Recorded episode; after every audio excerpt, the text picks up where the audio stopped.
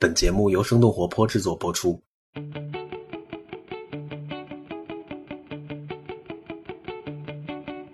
嗨，大家好，我是徐涛。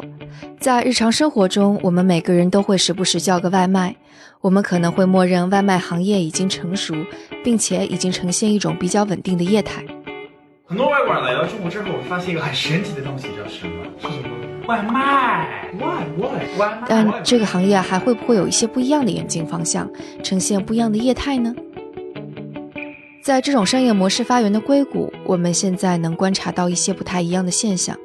尽管 Uber、d o d a s h 是最早把这些零散劳动力通过软件组织起来，用来满足用户打车或者叫外卖的需求，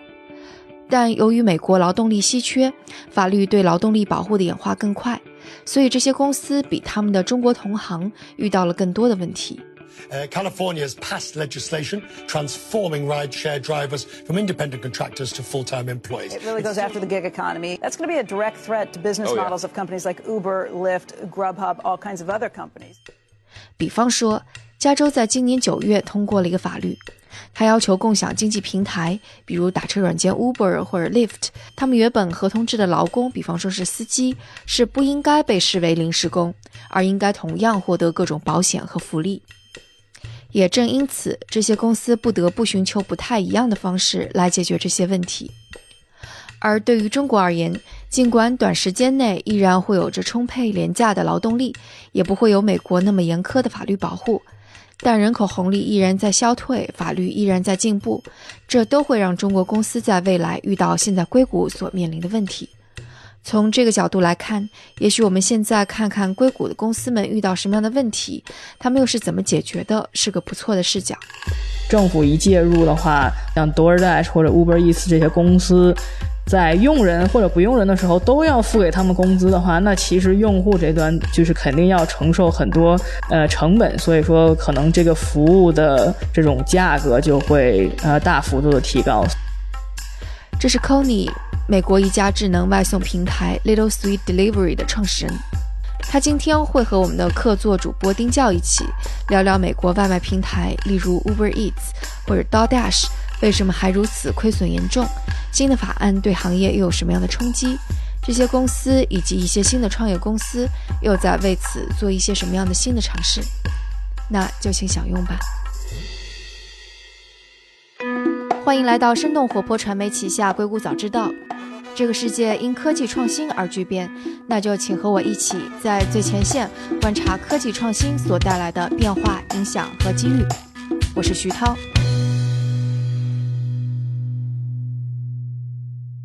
Hello，大家好，我是丁教，生动活泼的联合创始人。然后今天和我们坐在一起的是 Sweet a Little 创始人徐聪。徐聪你好。哎，大家好，对我们今天其实想跟大家聊一聊自动化的这样的一个话题。其实从这个二零二零年一月份，加州的这个 gig economy，可能很多朋友不知道什么是 gig economy，它其实是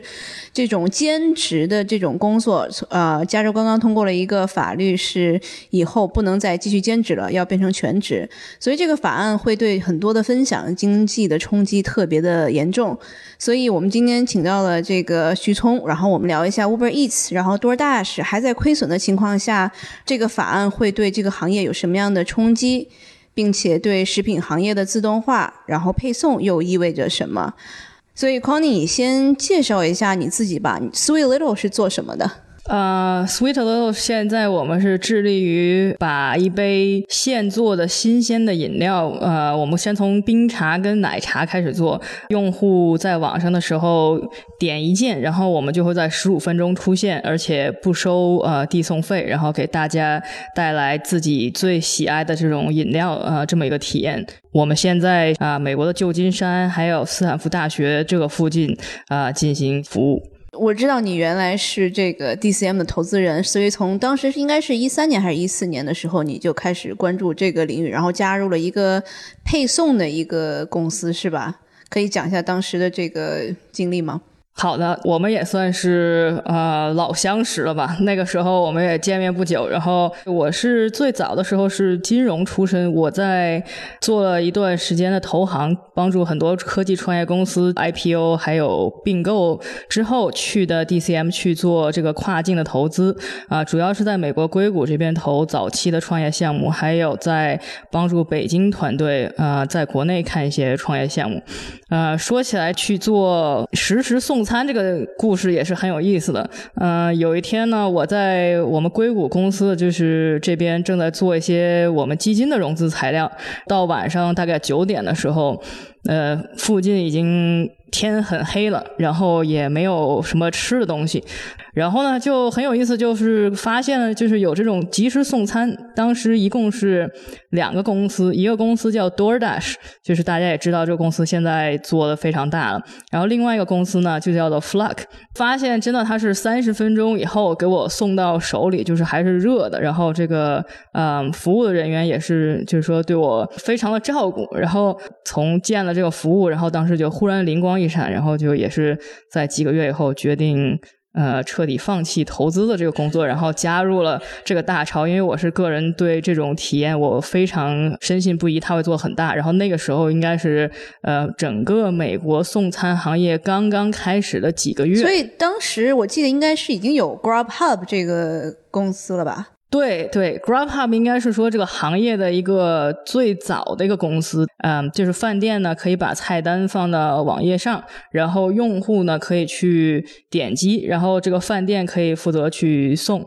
但是这个体验其实是一直是比较一般的，所以他们那个时候可以这么说，就是说。不够好，所以说受众人群还是比较有限的，主要是面对这种啊做投行的，还有做律所的非常苦逼的人们，然后实在是没有时间，然后可能呃也不在乎送的快与慢，或者说三个小时以后来呢也是经常的事情，但是它就是已经是一个这个行业源头吧。接下来整个移动经济起来以后，就真正的把这种体验可以变成大众化，然后所有的用户已经到移动端上了，然后。我作为一个终端用户，然后又作为一个投资人，看到了两边这种极大的机会，所以我就觉得说，嗯，不用再等了，就决定说，呃，要决定投身移动经济的这种公司。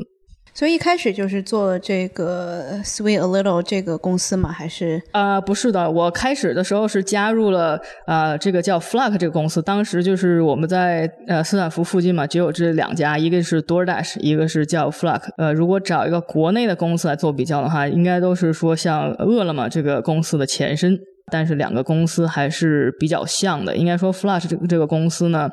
吸引我的一点是，大家对于用户的这种体验追求，应该说是嗯更强一点。所以当时我们对于我们给用户的这种呃感受啊，然后就包括送餐的这些包装啊，还有我们大家穿的这些衣服，都是做了一些呃更精心的设计。然后感觉就是又是一个接下来。十年的一个非常大潮过来，确实现在看来也是对吧？呃，现在看来的 确是整个这个领域是增长了几万倍吧，在过去的这几年，然后一直到现在，呃，应该说这个用户的习惯已经培养出来了。嗯嗯，所以其实我我查了一下这个 Crunchbase，然后上面说的是这个呃，DoorDash 刚刚已经已经大概是一共融了两个多 billion 了吧。然后他们其实现在的这个规模是他们正在考虑是什么时候 IPO 了。你当时后面是什么样的一个一个经过呢？嗯，这个事情也是很有意思的。我们当时开始做的时候，据说应该说我们可以说是第二个公司吧，因为多站是第一公司。然后那个时候还有另外一家公司叫 Postmates，他是说开始是呃什么东西都送送信件啦，对。后来继我们之后呢，又起来了大概五六家公司吧，全都是这种啊即时送饭的，等于说。我记得还有一个叫 Sprig，我还也试过。对对，有有，其实有很多家，呃，应该说加起来可能有有十几家，不到二十家吧。大家每个人都融了上千万的美金，然后。呃，当然现在你回顾，你看 DoorDash 就是 Postmates 这些公司，它都已经是上十亿美金的这种融资的这种规模了。我去，应该说我在做这个实时送餐这个东西嘛，我大概做了一年，但是我是作为呃 COO 去做这个事儿的。然后做了一年呢，当时我加入的时候，我们一共是可能十几个司机吧。然后在接下来的十个月，然后涨到了几百个司机，然后大概把呃旧金山湾区硅谷这边就是铺满了。结果当时就发现这个模式非常非常烧钱的，而且呃资本运作效率其实并不是非常的高。也就是说，做了一些金融模型，然后也是把我们最新的这些数据丢到这个模型里面去跑。直接就发现说，这个模型呢，就是公司赚钱的时候呢，首先要融资的规模必须得达到啊五亿美金或者更多。当时对于我个人来说，其实这个还是比较惊讶的一一件事儿，因为加入以后才发现，用这种兼职的人呢，其实效率是很低的。因为很多人做兼职的时候，别人叫这个用餐的时候，他是不在这儿的。如果他不在这儿的话，你每服务一个用户，你可能就要储备两三个这种兼职的人。包括现在啊，今天就是 Uber、Lyft，大家成长的这个瓶颈就在于供给端，并不是在于用户端。因为用户都是很希望说，好，我现在不用跑到商店了，我也不用跑到饭店了，你就直接把东西我点一件就送了，那大家都很开心。但是招募这些兼职的人员是。大头把这个烧了很多资本，而且，嗯，是需要很大的一个规模去做这件事情。请看活下来的公司，首先不超过五家，然后另外就是大家，嗯，五亿美金呃融资以下的公司，首先都已经死光了。对，那我们其实现在看，像是 Uber Eats 啊，或者 DoorDash，他们其实还是在持续亏损。对，然后是不是这个是一个无解的东西？它这个单位经济的这个东西其实是没有办法解决的。呃，可以说是也不是吧。呃，所以我在做了这个一年以后，我就发现了这个模型，我我很震惊嘛。然后我就决定说去走另外一条路线，可以，嗯，应该说更快的实现盈利的，而且说这个模式可以。复制，而且在你复制的过程中，它的网络效应会给你带来更好的用户体验。随着你的增长，用户体验会越来越好。呃，另外一个值得提的事情就是说，比起几年前的时候，现在送餐的呃体验已经远远不如几年前了。比如说，你是生活在硅谷中心，或者你在旧金山那个人的话，首先你的递送费比几年前贵了。第二就是给你服务的这个这个人呢，他态度是越来越差。之前。我们刚开始做的时候，也是给这些送餐人员怎么说呢？不能说画饼吧，也可以说是画饼吧，就是跟大家说这个可以赚很多钱，所以你可以啊放弃你的全职工作，然后甚至做这个东西。但其实呃，发现这个是并不太现实的。但是现在基本就是说，很多公司已经死光了。那现在剩下的几家公司，大家是不得不去用他们的服务。但是这个就处于在我认为是一个不太稳定的状态，因为一旦你有。嗯，更快捷、更便宜，然后服务态度更好的这种公司出现的时候，那现在的这些比较大而广的平台，但是不注重嗯服务体验的这些公司，很可能它就会它的蛋糕就会被别人一口一口的吃掉。那其实也也是回到说，为什么我从那个送餐的模式出来了，然后开始了就是我们现在这个公司叫 Sweet Little，嗯，因为我们现在做的就是一勺一勺的去吃那个蛋糕的事情。呃，这里跟大家说一下，其实，在美国这边送餐平均的时间应该是五十六十分钟这样子，对。然后，其实跟国内大家的这种幸福的 点一个外卖的生活还是差了不少的。所以，基本在这边，如果要饿了的话，可能也得一个小时之后才能吃得到饭。对，所以康尼的这个送餐的这个奶茶的公司，他们其实是能在三十分钟以内能够送到，是这样的吗？应该说，我们的理想状态吧，是我们在一个区域有足够的这个车，我们可以让大家在点了一件以后，十五分钟能送到。这是因为我们现在是呃经常出现这种供不应求的状态，所以说用户的体验不是我们呃最终理想的状态吧。因为毕竟我们现在的网络还是比较小的，然后这个网络效应没有完全的体现出来。但是请看，呃，我们这种模式跟 DoorDash 比起来就很像。呃，有的时候我会跟别人说，就是说，eBay 这个公司跟亚马逊的比较，就是说有有一个公司它的效率会比较高，那它可能早期的时候体验是一般般的，但是随着它的网络效应增多，比如说下面亚马逊它的仓库增多，那其实就离你更近了，所以说它给你递送的速度就从比如说一星期到呃两天，甚至到一天。那我们呢，就是说不是说一个小时去送，而是说啊，争取之后就是十到十五分钟。呃，之后就可以送到，所以这个可能是说明了为什么多尔大现在在做这种好像是分享的厨房，因为美国这边他们叫做 ghost kitchen 这种鬼 厨房，就是在中间的这种地段，然后可能多开几个这样子的。不同的餐馆来分享的这样的厨房，可以在一些受欢迎的这种食物啊，所以就在里面可以直接来做出来。对，可能刚才我们有一点稍微跳跃了一下，所以这个 Connie 从 Flag 之后，然后发现这个其实兼职的这些员工其实是对公司来说的话，在成本非常高，是怎么样这个转化到现在的这个公司的？这样的这个想法是怎么转变过来的？其实应该说是比较有意思的一个机会吧，也或者说是当时最早的时候这种呃移动消费的经验，然后包括这种送餐的经验，使我们感觉就是说，哎，我们看一下这些数据，如果我们永远要依赖人海战术。而且这个人海战术是在你的供给端的话，那个公司是没有办法盈利的。或者说，公司就算盈利的话，那请看我们开的可能更多的像一个就是 Costco 或者沃尔玛的模式。虽然你的体量可以做的非常非常大，但是最后你看到你的盈利呢，可能就是百分之一。我们就说，哎，有什么样的东西可以说大大增强我们这个供给端的效率嘛？因为如果要是打人海战术的话，可能就是说，好，我每服务一个用户，我们可能要两三个兼职的人员。那我们现在就想，我们就畅想，就说有什么方式能让一个兼职或者一个全职的人去服务上百人呢？这个东西就成了一个课题。然后我们也是这边用数据做了很多的模拟吧。后来我们就变成了，应该说是硅谷或者说世界上第一个公司，就是提出了。啊，移动贩售和移动商店这个模式，当然，我们在公司也是对这些东西申请了这边的知识产权，就是 IP。嗯，就是说我们的想法是说，好，以前呢，如果你看大家去这种商店，比如说你去一个星巴克啦，或者说你去一个奶茶店啦，或者你就算去一个。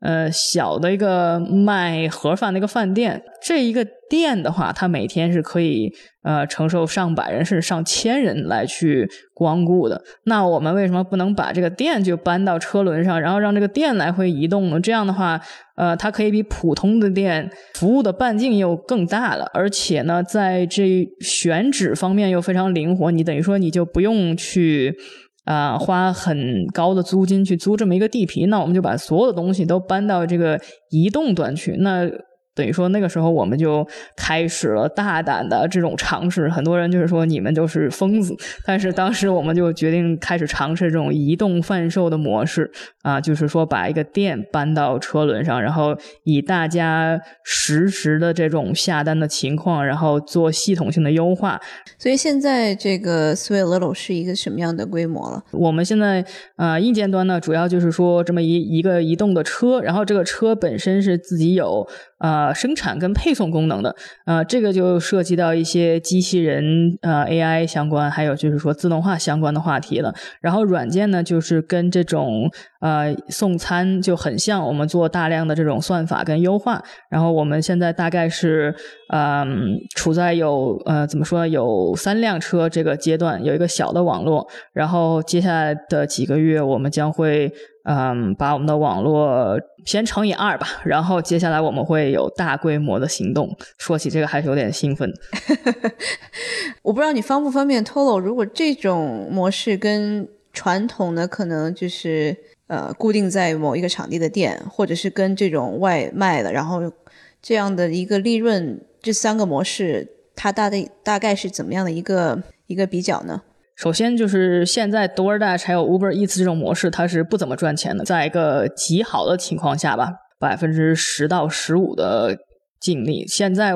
据我的了解啊，大家还处于百分之零到五的这种阶段，是比较低利润的。然后传统的店呢，如果你看饭店的话，可能大概是做的不错的话，可能到百分之二十五，也就是说，呃，这种利润率。然后星巴克呢，就是行业领头吧。其实大部分很多的这种饭店和咖啡店是并不赚钱的，也就是说，它的利润率可能也是在百分之零到百分之五这个。区间，我们现在是基本上是达到了跟这种一般的这种呃咖啡店，然后奶茶店啊什么的差不多的这么一种怎么说呢数字吧。然后这是我们的等于说呃一点零版，然后接下来我们二点零版就会更接近于就是食品还有饮料行业的最高的这种。百分之二十几的一个利润率，然后我们三点零版加上我们更多的自动化的各种各样的优化呢，大概会达到百分之四十到百分之五十的这种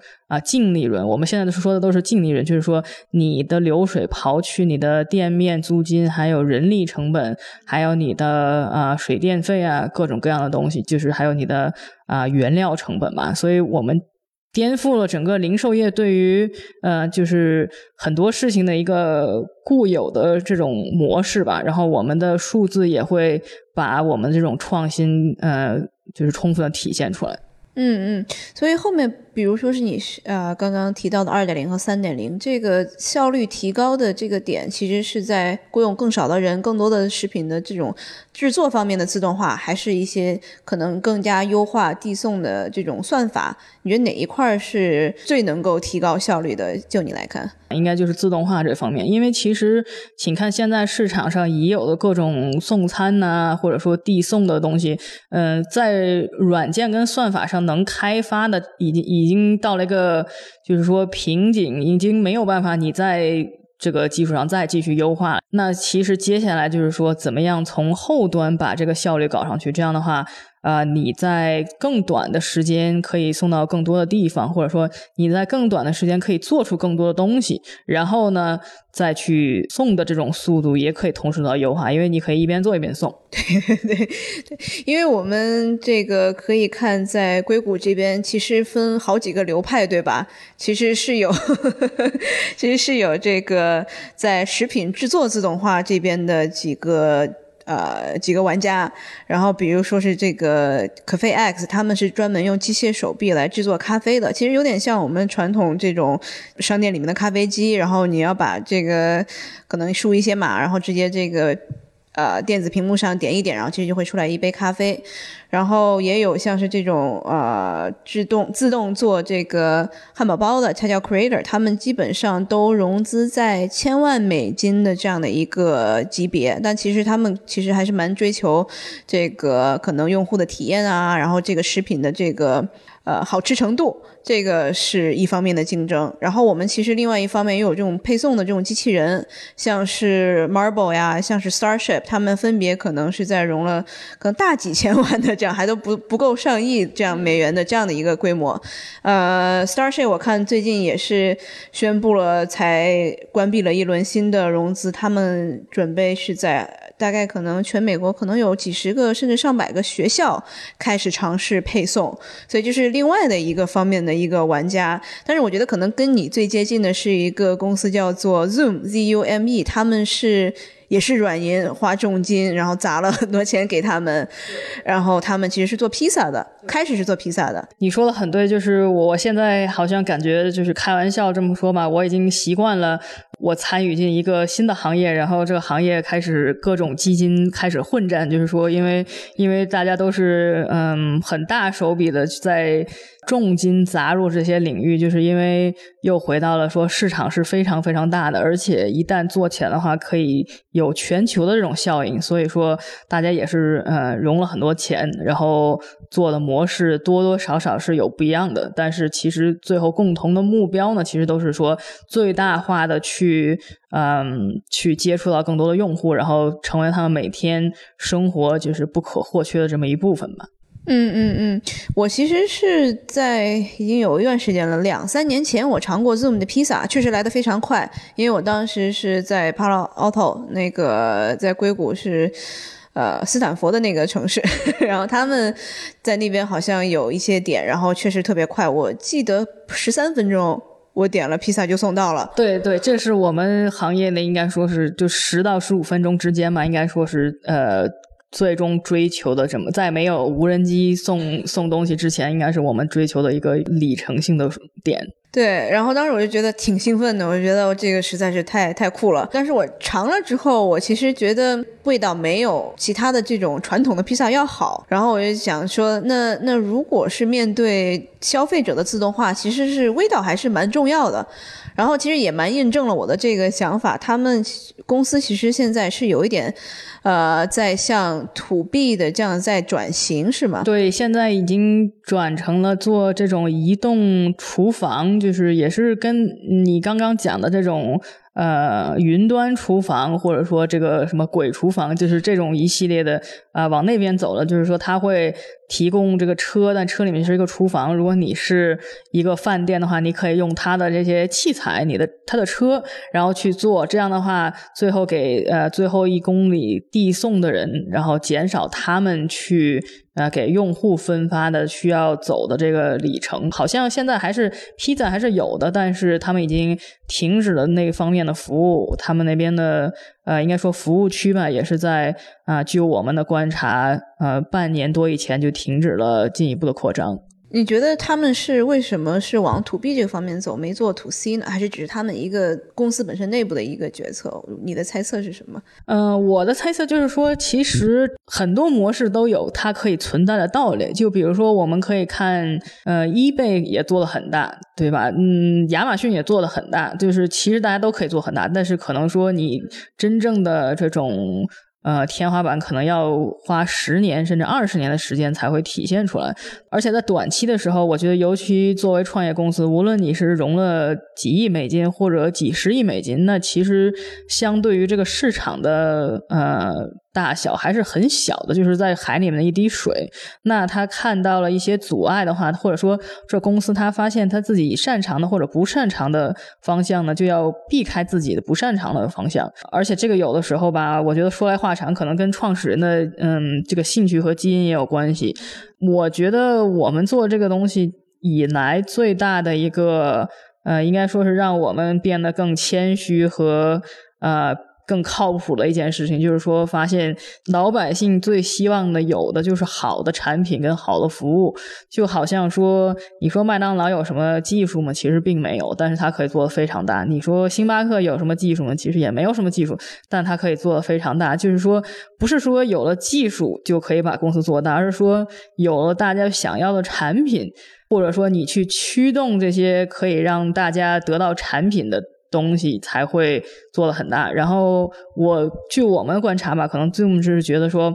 这个直接去做产品面向用户是对于他们公司来说基因是不，嗯，可能跟他不符合的。那现在呢，呃，他们就决定说转型去做器材，因为这个器材更接近于传统上做硬件的这些公司，就是说你去做一个工具性的东西，那去做工具性的东西，它的。难度系数可能跟为用户做产品难度系数是差不多的，但是呃难度的方向那完全就是两个方向，所以说他也是就是说发现呢，嗯自己公司的就是说也许是心有所属吧，所以他就呃现在转型不做直接面向用户的这些产品。嗯嗯嗯，对他当时的披萨确实也是不怎么好吃，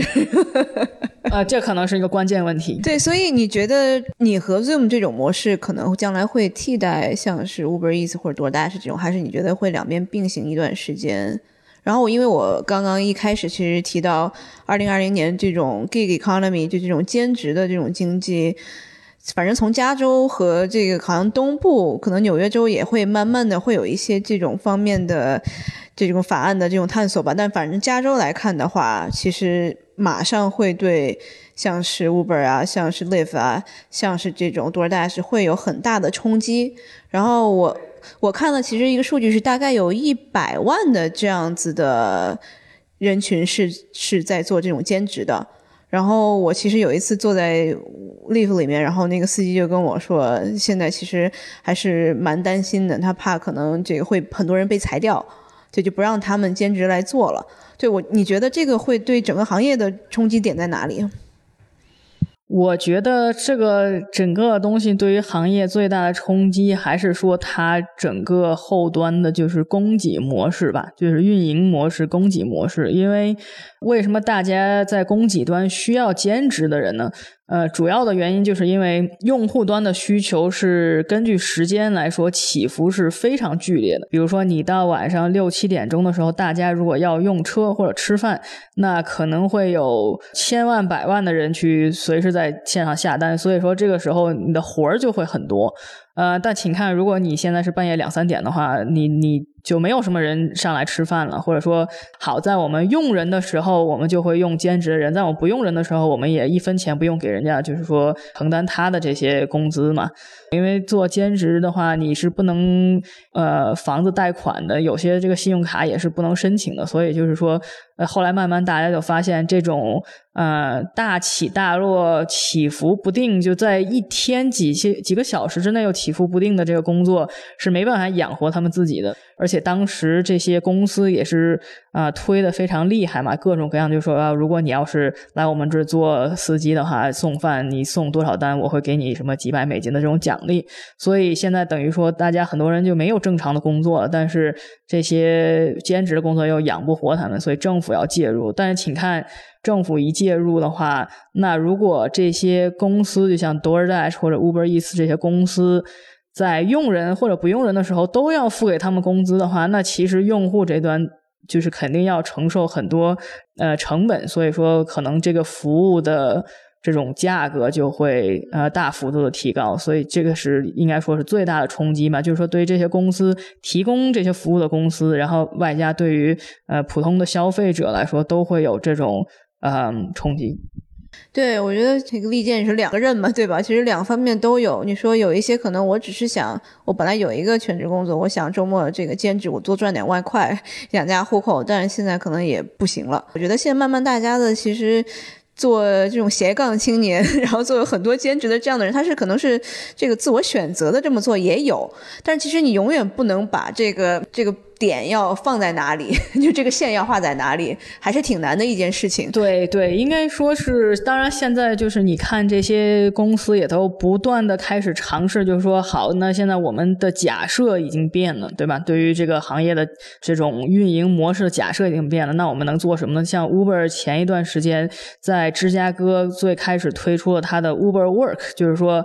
用 Uber 帮你找工作，就是把你的其他闲暇时间利用起来，然后想看看这种模式能不能帮助大家找到更多其他的可以赚钱的机会。然后，但是 Uber 在用你的时候，你又可以出现。然后 DoorDash 呢，也就是你刚才提到，就是说，呃，如果现在我们的这种。呃，成本是很难再往下压的话，那我们可能现在就是说，跟一些饭店说，你们的店面也不要开了，你用我们的这种共享的厨房，这样的话，你省下这些钱，我跟你再分。啊，所以说现在应该说，大家在尝试各种跟自己主营业务不相关的事情，就是由于你刚才说现在各种啊法律的出现出台。对，我觉得法律这个制约可能是对某些人可能是好的，对某些人可能 又是不好的，所以这个永远是。大家都在这个不断寻求新的一种模式，不断在尝试吧。呃，那其实从一四年到现在，咱们刚刚说了那么多，你觉得这个行业里最大的困难是是这个单位经济的这个？这个数字还是什么其他的东西？刚才说了这么多啊，感觉这个行业其实最大的问题就是说，在很早期的时候，由于这个模式很新，然后大家对于这种运营模式很不了解。但是，请看这些实体跟实体相关的经济，然后又对于人工劳力成本非常密集型的这些工业吧，呃，科技投资人其实是。嗯，没有这个概念的，然后也是在第一时间有一些就是苗头，就说这个东西可能会很大，然后但是没有正确的假设吧，然后就把很多钱砸了进去，然后。就是这些公司呢，就是说会疯狂的扩张，但是究竟最后这个节点在哪？怎么样才能把这个东西搞成正确的假设，然后按照正确的假设去设计运营模式？这个东西其实是花了应该说没有必要的一个更长的一段时间，就由于这个资本的这种推动，应该说是一个泡沫效应吧。对，其实我们前面有一期，其实刚刚播过，我们谈了谈这个软银和他投的，像是 Uber 这几个，sorry，这个呃 WeWork 还有几这几个公司，其实最后到现在还不能赚钱。整个今年其实所有的。二级市场表现都是比较差的，所以是不是一个整体的？大家其实又慢慢退回到那我们商业的本质就是要把我的利润空间怎么赚钱先搞清楚，然后我们再疯狂扩张，是不是？之前的这一个不能说是十年吧，但是也差不多又过去了，又一个循环又又重新开始了。或者说，其实资本市场永远都是在起与伏之间，就是像巴菲特或者说索罗斯都是这么说的。呃，我们之前遇到的是一个起。的状态是一个泡沫的状态，那泡沫爆掉以后，就会有很多新的这种机会出现。谁是最终的受益者呢？其实用户是最终受益者，但是对于投资人来说呢，可能这并不是他们呃跟他们预计的，或者说完全他们想要的这个结果吧。对我前两天看了一个文章，然后说这个喝瑞幸其实是在薅美国投资人的羊毛，因为他们这个打折的给的券力度太大了，因为他们现在已经在美国应该是纳斯达克还是是哪里上市了，所以基本上是每喝一杯我们就要薅 美国投资人的羊毛多少钱，还是蛮搞笑的。嗯，这个还说法还是挺有意思的。就是我一直觉得说，呃，亚马逊的创始人这个 Jeff Bezos 他说的这个事情一些话，我记忆很深刻。就是说，他说我们去打造亚马逊这个公司，我们不是说去追这个潮流，我们不会去把精力放在最新和。每天的改变的事情上，我们的精力是专注在永远不变的事情上。就是说，所有的用户都希望有更快捷、更便宜，然后更贴心的服务。啊，那我们刚好就说到了瑞幸，中国市场这边你有观察吗？中国市场其实像是瑞幸，它也一开始其实门店啊什么的话，他们其实也是有一种新的模式在中国这边有观察吗？我觉得瑞幸这让人觉得非常鼓舞的一个事情，就是说中国公司大家。非常努力的去工作的，所以每个星期要工作六天，然后每天要工作十几个小时。那迭代就是说，他对于各种模式的尝试的速度是很快的。可能在美国，你要在他们尝试的东西，你可能会在四个公司身上去发现他们在做这些事。那在呃，瑞幸这一家公司，他们就已经一个是公司的规模也比较大，另外就是说他们做呃尝试跟迭代的这个频率是非常非常高的。但其实你说如果要借鉴的话，其实也很难说是哪边借鉴哪边了，现在对吗？对，我觉得现在可能当两边并驾齐驱的时候，就是就像大家之前说嘛，无论是从美国抄到中国，或者从中国抄到美国的模式，抄这个事情，首先它的一个假设就是说有一方是领先的，但请看你在第一的时候就永远没有抄的这种空间，因为没有人比你更强了。所以说，当你作为行业的领头公司的时候，就是说应该说这个创新真的就是要靠自己了。嗯嗯，那我们其实可以总结一下了。那康妮你觉得这么多模式，这么多的这个中美两地，甚至是我们这样总结下来，你对未来的这个食品自动化或者是配送这一块是一个怎么样的一个？我们不说太远吧，说个五年是什么样的一个形态？嗯，我觉得接下来的五年到十年，应该说是一个非常激动人心的一个阶段吧。因为其实有各种大趋势都已经就是说，嗯，把这个东西推到了风口浪尖上。一个是移动经济，然后大家每天使用这种智能手机的这个市场已经很成熟了。然后接下来就是说各种。呃，设备各种零件，这个已经非常的便宜了。各种感应器啊，包括就是呃自动驾驶，无论是有人的还是没人的汽车，就是说现在应该说到了一个节点，就是说用户已经在那儿，用户的行为习惯已经是成熟的。然后呃，你现在各种运营方面的各种零件，无论无论是软件的工具还是硬件的工具，价格都已经足够低，然后呃复杂程度都已经足够。低就是可以让你使用，所以在这三个非常嗯，怎么说很重要的大趋势都同时在这个时间节点聚到一起的时候，那就会有巨大的商业机会，还有就是说新的公司可以起来的机会。然后，嗯，我们认为就是说我们这种模式呢，其实更多是像呃实时递送里面亚马逊的模式。然后可能说亚马逊最开始做书就做了很多年，但是。一旦把这个平台打造出来以后，可以卖各种各样的商品。那相来我们的想法就是说，我们会车轮上的商店或者说移动贩售，我们会先从一个非常嗯垂直的领域开始做，先从呃饮料开始做。那饮料里面，我们最开始是做茶，然后后来应一些用户的需求，我们就做了一些奶茶。那是。这是我们将会开始的第一个，应该说垂直领域。但是，一旦我们的平台铺到了全美国，应该或者说世界的范围的话，那我们接下来去看到他们的机会，应该是说可以给大家提供无限的选择的空间。可能你想吃什么东西都会有，这个市场是很大的，所以我认为可以出现，应该说。几个独角兽的这种空间还是绰绰有余的。嗯嗯，我再接着再问问，你觉得大公司会参加这个战场吗？还是他们还是在观望？我觉得这个市场会是大公司观望一下，然后找出优选的公司，然后呃进行并购的这种可能性是更大的。因为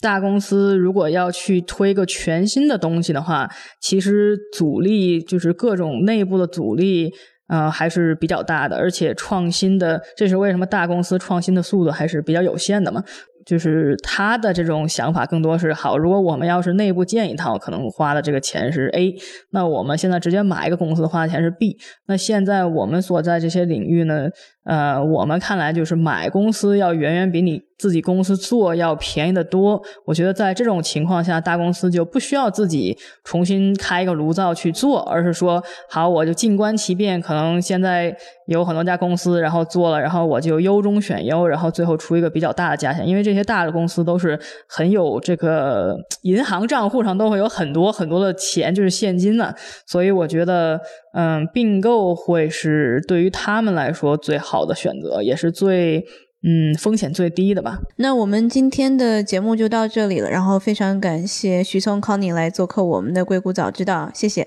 好，谢谢。那这就是今天的节目，感谢大家的收听。如果大家有什么想法或者评论，可以给我们在各大平台留言，或者在读者群中进行讨论，也可以给我们写邮件。加入读者群可以添加声小英的微信号来入群。微信号是声 FM 一 S H E N G F M 一阿拉伯数字的一，我的邮箱是 T A O at 声道 FM Tao at 声道 FM。另外，生动活泼传媒旗下还有另外一档节目《到海外去》，大家可以在喜马拉雅或者苹果 Podcasts 等音频平台上来搜索关注。那我们下次节目再见。